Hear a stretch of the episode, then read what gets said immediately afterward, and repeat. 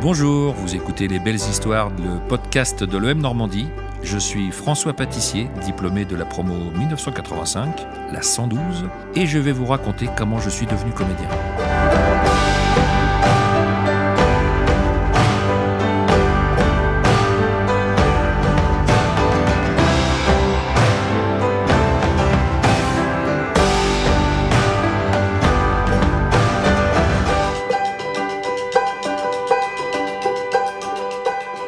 En parallèle de sa passion. Euh, Je suis rentré en prépa à l'ESC Rouen, et en même temps, je suis rentré au conservatoire de théâtre de Rouen. Après les concours, j'ai intégré le Havre, et je pouvais plus faire les deux. Donc j'ai pris le Havre. J'ai arrêté le conservatoire. Pour l'anecdote, la promo d'après au conservatoire, il y avait euh, Valérie Lemercier, euh, le, euh, Dubosc, euh, Karine Viard. Il y a une promo énorme l'année d'après. Donc je ne saurais jamais ce qui me serait arrivé si j'étais resté au conservatoire. J'ai vécu euh, trois ans exceptionnels euh, au Havre. On a créé un club théâtre à l'école, avec lequel on a fait euh, monter deux, trois spectacles qu'on a, a joués. Et puis en troisième année, on a, nous, créé le premier festival interécole de café-théâtre au théâtre de l'Hôtel de Ville. Donc il y a plein d'écoles qui sont venues. Donc on a fait une super soirée, tout. Puis avec Laurent Tordman, qui est un ami de ma promo, on, avait fait des petits sketchs qui faisaient les jonctions entre toutes les autres euh, interventions des autres écoles. Et à la fin, tout le monde est venu nous voir, mais qui nous ont dit, mais écoutez, euh, vos jonctions, là, euh, elles étaient mais énormes. Il n'y a aucun des spectacles de, de qui, arrive à la cheville de ce que vous avez fait. Alors bon, alors on s'est dit avec Laurent, euh, faudrait qu'on, il y a quelque chose à creuser.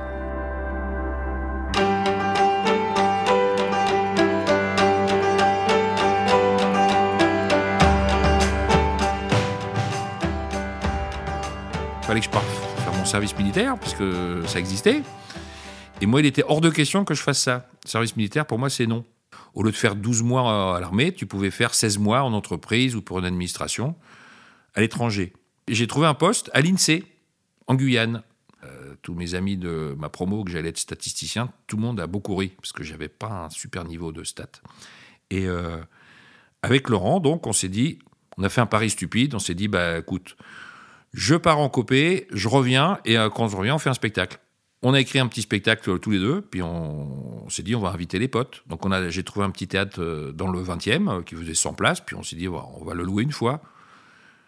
À l'époque, il n'y avait pas de mail, il n'y avait pas Internet, il n'y avait pas tout ça. Donc on a passé quelques coups de fil pour essayer d'avoir, espérer avoir une centaine de personnes, quoi, avec les potes et les potes des potes. On s'est retrouvé avec 400 réservations. Mince. Alors du coup, on a loué le théâtre quatre fois. Mais entre-temps, ben, moi, j'avais trouvé un boulot euh, dans le marketing. Euh, Laurent, il, commençait déjà, il avait déjà commencé à bosser, donc on n'avait pas besoin d'argent. Donc avec euh, ces, ces 400 spectateurs, on a fait un, spectacle bien, bien marrant. Et on a fait une énorme fête à Fontainebleau avec les sous de la, de la fête. Puis du coup, on s'est dit, on va en faire un deuxième. Donc on en a fait un deuxième, deux ans plus tard. Et puis là, on a joué six fois parce qu'il y a encore plus de monde. Donc là, on n'a pas fait une fête à Fontainebleau, on a fait champagne tous les soirs avec tous les spectateurs.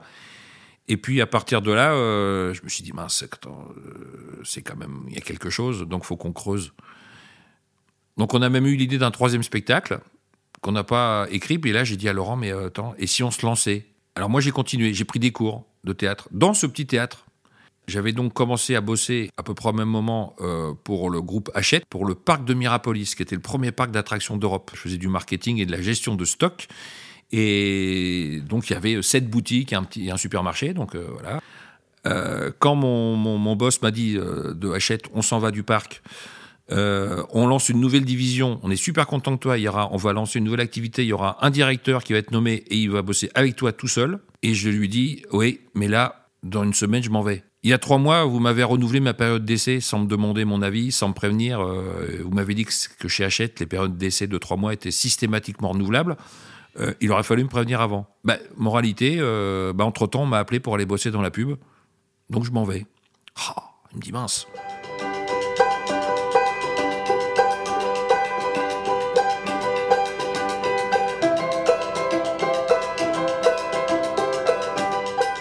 Saisir l'opportunité. Donc je suis parti. J'ai bossé dans la pub.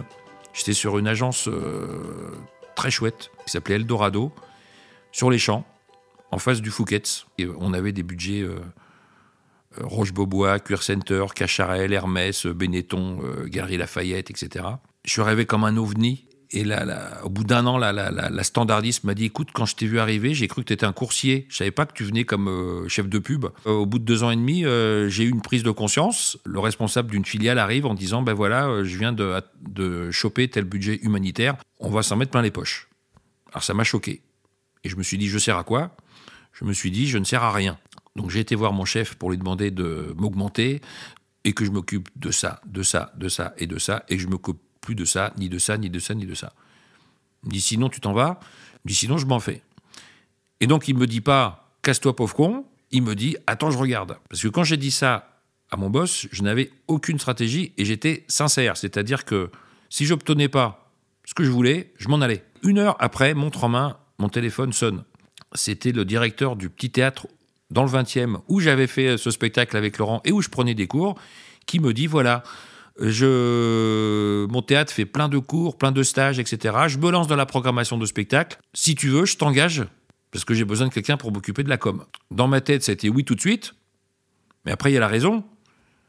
C'est attention, euh, tu pars d'une super agence sur les Champs-Élysées pour aller dans un petit théâtre pourri dans le 20e et tu divises ton salaire par trois. Donc j'ai passé mon week-end à réfléchir et ce qui m'a fait trancher, c'est en plus de ça, c'est de me dire je me suis imaginé ne pas y aller et regretter dix ans plus tard.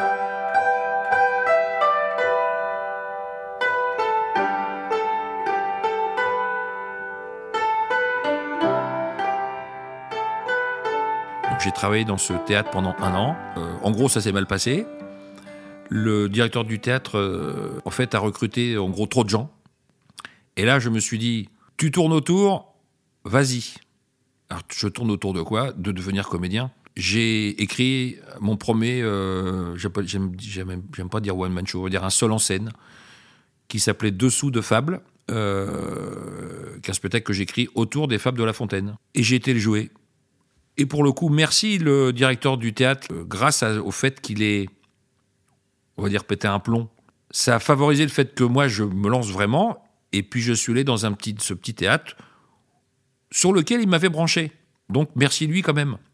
Et donc je me suis retrouvé à jouer au Bec Fin, qui est un petit café-théâtre près d'Opéra. J'ai joué pendant deux mois.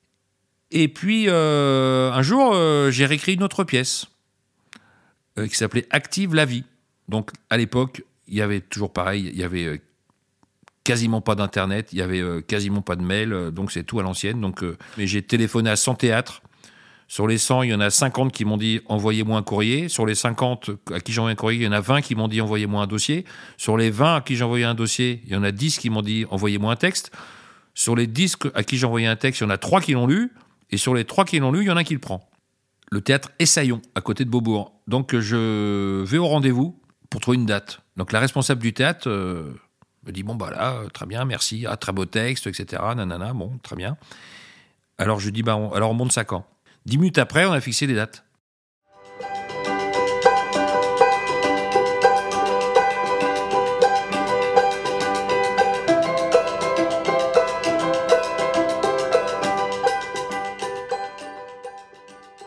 Ce spectacle-là, euh, on commence à le jouer.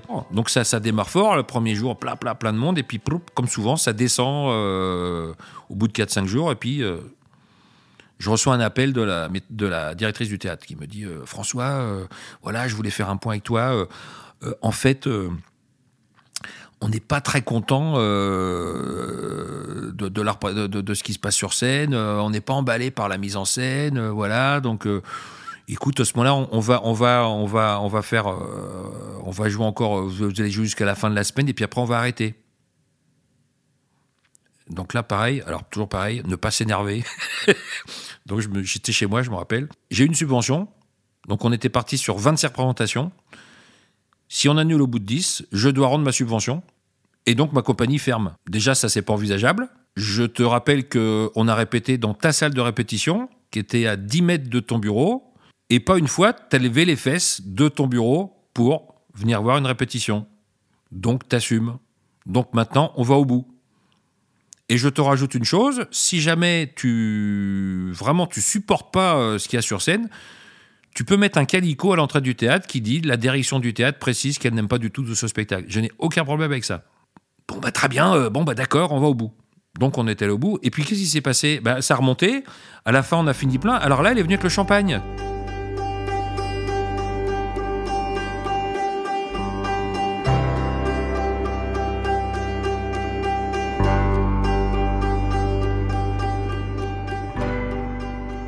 Dans mon métier de comédien, enfin artistique, j'ai vu que on n'arrêtait pas de me dire ah tu joues bien, tu chantes bien, tu écris bien, etc. Et euh, je me suis dit mais euh, oui parce que j'ai pas précisé le choisir un métier artistique c'est pas du tout la bonne idée au niveau financier. Donc je me suis dit euh, n'arrête pas de me dire ça, pourquoi je travaille pas plus dans le spectacle? Et je me suis dit c'est peut-être parce que tu as trop de filets financiers. Et à un moment donné, faut plonger. Donc euh, bah là, j'ai plongé. Mes revenus artistiques ont monté parce que j'ai rencontré beaucoup, beaucoup de monde, mais ça n'a, financièrement, ça n'a pas du tout rattrapé ce que j'ai lâché. Donc je dis peut-être que pour ma carrière, peut-être qu'il faut que je, que je me fasse identifier comme le spécialiste de ça. Comme par exemple, il y a des gens qui font que du one-man show, il y a des gens qui font que du cinéma, il y a des gens qui chantent du jazz ou que ceci, que cela. Donc j'ai demandé des conseils d'autres artistes plus âgés que moi qui m'ont tous dit surtout euh, continue tout. C'est un métier, c'est tellement euh, complexe qu'il faut savoir de plus en plus faire de tout. Donc j'ai ok, alors j'ai tout continué. Je j'ai toujours l'envie. Tant que j'ai un toit et je peux euh, être en bonne santé et me payer à manger, tout va bien. Le reste, c'est du bonus. Souvent, on me dit Ah, François, quand est-ce que tu perces? Notamment des copains de, ma promo, des gens qui bossent en entreprise qui ont des gros postes. Et là, j'ai trouvé une réponse euh, assez parlante. Je leur dis, voilà, pour moi, j'ai déjà percé. Ça fait à peu près 25 ans, euh, 20, je sais plus quoi, 20 ans ou 25 ans que j'ai fait ce choix. Euh, ça fait tant bien que mal, à peu près 20 ans, 25 ans que j'arrive à vivre avec ça. Pas beaucoup, mais j'y arrive. Donc pour moi, j'ai percé. Si ta question, quand est-ce que tu perces, si pour toi c'est euh, être tête d'affiche euh, au cinéma, faut juste savoir qu'on est des dizaines et des dizaines et des dizaines de milliers de comédiens. En France, il y a à peu près 150 films qui se tournent par an. Les, allez, les 4-5 rôles principaux de tous les films se partagent à euh, peut-être 250 personnes. Voilà. Donc, si tu veux être dans les 5 rôles principaux d'un film au cinéma, tu dois être dans les top 100, 150 parmi des, des dizaines et des dizaines, dizaines de milliers. Donc je dis à mes potes d'entreprise, si tu me demandes quand je perce et que tu penses ça, c'est comme si je te demande à toi, quand seras-tu PDG d'une boîte du CAC 40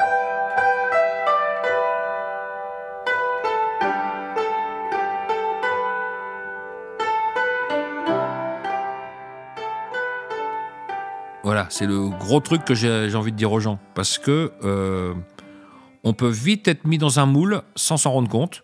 Le monde du travail, pour moi, il y a plusieurs, il y a, deux grosses pistes. C'est-à-dire soit on fait une piste, je travaille pour faire un maximum d'argent, pour pouvoir m'éclater à côté.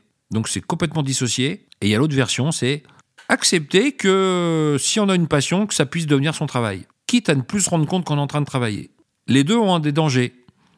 C'est-à-dire que si on commence par euh, se dire je vais faire un maximum d'argent pour pouvoir m'éclater à côté, euh, le piège c'est que plus on a d'argent, plus on en veut, mais plus on en veut, plus il faut qu'on bosse, et plus on bosse, moins on a de temps pour s'éclater. Donc on potentiellement peut se retrouver très très riche et se noyer dans, cet argent et ne plus réussir à euh, faire ce pourquoi on gagnait cet argent, c'est-à-dire se faire plaisir. Après, dans l'autre côté, quand on dit bah, je vais vivre de ma passion, quitte à plus me rendre compte que je travaille. C'est un peu là-dedans que je suis moi. Euh, le piège de ça, c'est euh, on se rend tellement plus compte qu'on travaille ou qu'on travaille pas. On peut potentiellement ne plus avoir d'horaire. Il euh, n'y a plus de samedi, il n'y a plus de dimanche, il n'y a plus de lundi, il n'y a plus de soir. après, tout se mélange. Donc là-dessus, il faut être bien dans sa tête. Potentiellement, on n'a plus de, on n'a plus de patron, on n'a plus de demande de congé. On a plus, en fait, on gère soi-même. C'est-à-dire qu'on devient son propre patron. L'avantage quand on est en entreprise, qu'on a un boss, on, on peut se plaindre de son boss parce qu'il euh, nous ennuie, euh, parce qu'il nous impose ceci, parce qu'on n'a pas le droit de faire cela, etc. Donc on peut se plaindre de son boss. Quand on est euh, dans un métier artistique, si tu te plains de ton boss, tu te plains de toi-même. Donc tu dois te faire des réunions permanentes avec toi-même pour savoir euh, où t'en es, te demander, etc. Est-ce que je pars en vacances ou pas, etc. Ça va loin parce que parfois même moi-même, je, ne m'autorise pas des choses parce que je me dis, ben non, là, t'as pas assez bossé, euh, tu, tu mérites pas. Quand tu, quand tu es en train de réfléchir à ton avenir, euh, pose-toi la question, au fond de moi, qu'est-ce que de quoi j'ai envie? Et si tu as quelque chose qui sort d'assez évident, eh ben, essaye. Et si tu tombes, tu te relèveras. Parce que tout sert. Et au moins, tu te retrouveras pas dans 20 ans, 30 ans, 40 ans, euh, avoir fait euh, carrément autre chose et te dire, ah là là là là, si j'avais su, j'aurais fait ça.